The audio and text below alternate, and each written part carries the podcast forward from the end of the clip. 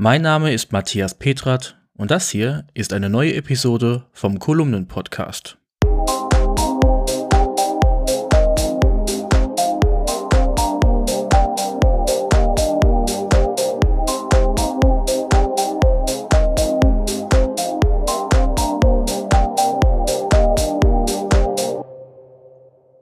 Dieser Podcast kommt mit freundlicher Unterstützung der Firma Rademacher aus Rede im Münsterland. Rademacher ist ein Smart Home Hersteller, der für innovative Produkte und einfache Bedienung steht. Über dessen Smart Home System HomePilot lassen sich Rollläden, die Heizung, elektrische Geräte, Licht oder auch das Garagentor steuern. Die clevere Hausautomation kann nach und nach erweitert werden und lässt sich via App und auch über Alexa, Google Assistant und über Siri Kurzbefehle steuern. Mehr dazu findet ihr in der Episodenbeschreibung. Und jetzt fangen wir an. Elf Jahre Lightning-Anschluss. Was wir mit diesem Anschluss alles erlebt haben. Nichts ist unbeständiger als eine Anschlussart. Dies lehrte uns schon Firewire, VGA und viele andere Anschlüsse, von denen wir niemals dachten, dass wir sie vielleicht einmal vergessen würden. 2023 ist das Jahr, in dem wir Abschied von Lightning als Anschluss nehmen werden. Zeit, um diese elf Jahre mit dem Lightning-Anschluss einmal ein wenig Revue passieren zu lassen. Der Startschuss für Lightning war das iPhone 5 und der 12. September 2012. Ich feierte an diesem Tag meinen 25. Geburtstag und Lightning löste den altbekannten Dock-Connector ab. Ich habe mir diese Keynote nochmals in Ruhe betrachtet, um die Erinnerungen etwas aufzufrischen. Der Dock-Connector war so bekannt, dass sogar jedes Auto ein Dock-Connector-Kabel hatte. So konnte man seinen iPod anschließen, aber natürlich auch später sein iPhone. Selbst der iPod HiFi nahm ein iPhone bis zum Wechsel zu Lightning an und ließ somit die persönliche Musiksammlung abspielen. Der Aufschrei war wirklich riesig und Apple bot im selben Augenblick einen Adapter an, der den analogen Dock-Connector-Anschluss auf den digitalen Lightning-Anschluss umwandelte. Somit konnte man bestimmtes Zubehör weiterhin nutzen, auch wenn das optisch nicht sehr elegant aussah. Lightning bot vielerlei neue Dinge an, die der Dock-Connector nicht mehr bieten konnte. Zum einen wurde das iPhone, aber auch das iPad immer dünner, wodurch der Dock-Connector aus platztechnischen Gründen schon nicht mehr an einer Gerätekante angewendet werden konnte. Der Lightning-Stecker, aber auch der Lightning-Port waren 80% platzsparender als es Dock-Connector mit Stecker und Buchse waren. Acht Pins sitzen auf dem Konnektor eines Lightning-Kabels. Jeder einzelne Pin kann adaptiv belegt werden.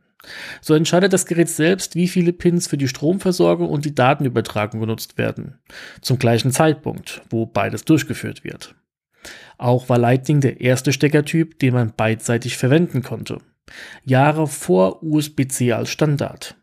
Der Lightning-Anschluss war somit seiner Zeit weit voraus. Mit dem iPhone 5 begann die Reise des Anschlusses. Sie sollte elf Jahre andauern und damit genauso lange, wie Phil Schiller versprach, als er meinte, dieser Anschluss ist der Standard für die nächste Dekade. Selbst das iPad sprang mit dem iPad 4 schnell auf diesen Anschluss und schnell war klar, dass es kein Zurück mehr geben wird.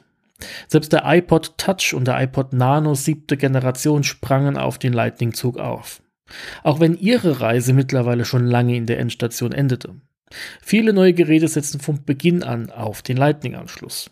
So konnten die ersten AirPods nur via Lightning-Kabel geladen werden, bevor sie auch ein drahtloses Ladecase besaßen. Bis heute kann man AirPods auf beiden Wegen laden, also über Lightning-Kabel oder drahtlos. AirPods Max besitzt nur einen Lightning-Port und selbst die Magic Mouse, Magic Keyboard und Magic Trackpad setzten schnell auf Lightning und das bis heute. Tja, im Apple-Ökosystem hat sich jegliches Zubehör und Kleingeräte auf diesen Anschluss eingeschossen und den ersten Absprung hat die Serial Mode gemacht, indem sie von Lightning auf USB-C wechselte. Ein Feuerwerk an Hardwareveränderungen wird uns in den nächsten Wochen und Monaten erreichen, wenn Lightning sein Ende finden wird. Doch was bedeutet eigentlich USB-C am iPhone genau? Ist es wirklich nur ein Anschluss? Nein. Der Wegfall wird uns in der nächsten Zeit noch sehr stark betreffen, denn dieser Wandel wird einiges an Zeit benötigen.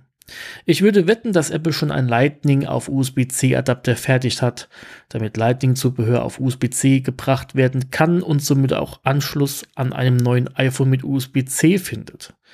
Auch hier wäre noch jegliches Zubehör zu erwähnen, was weiterhin eine Lightning-Buchse hat. Hier wird Apple wahrscheinlich neue Revisionen mit USB-C in die physischen und virtuellen Regale stellen. Und wenn nicht alles gleich wegen eines Anschlusswechsels austauschen will, Tja, der wird noch länger mit Lightning zu tun haben.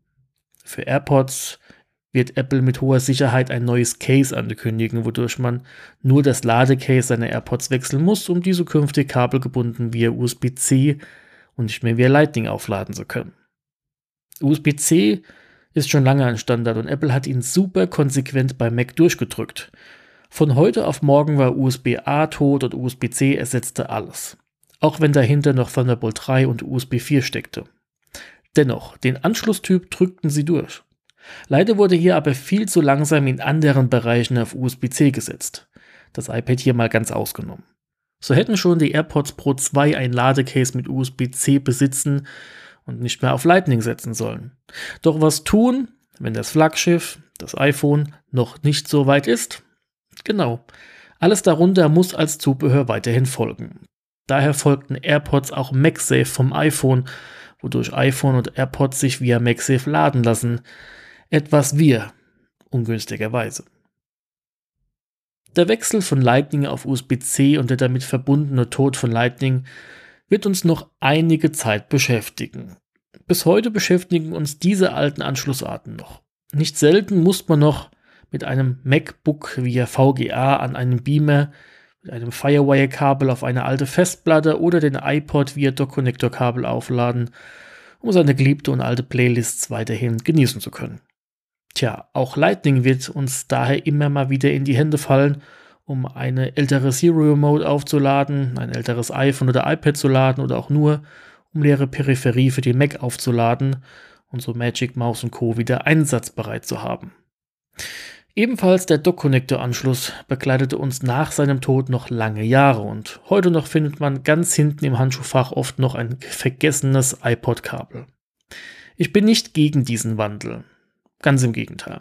USB-C bevorzuge ich seit Jahren generell. Ich möchte aber die Euphorie etwas bremsen, dass sich von heute auf morgen alles bessern wird, wenn wir den Lightning-Anschluss durch USB-C ersetzen. Der Lightning wird uns so schnell nicht loslassen. Davon kann Micro-USB an Smartphones und Zubehör bis heute ein lautes Lied von singen. Tja, was kommt nach dem Lightning-Anschluss und nach USB-C genau? Funktioniert die Welt danach, wie lange schon versprochen, dann erst komplett kabellos?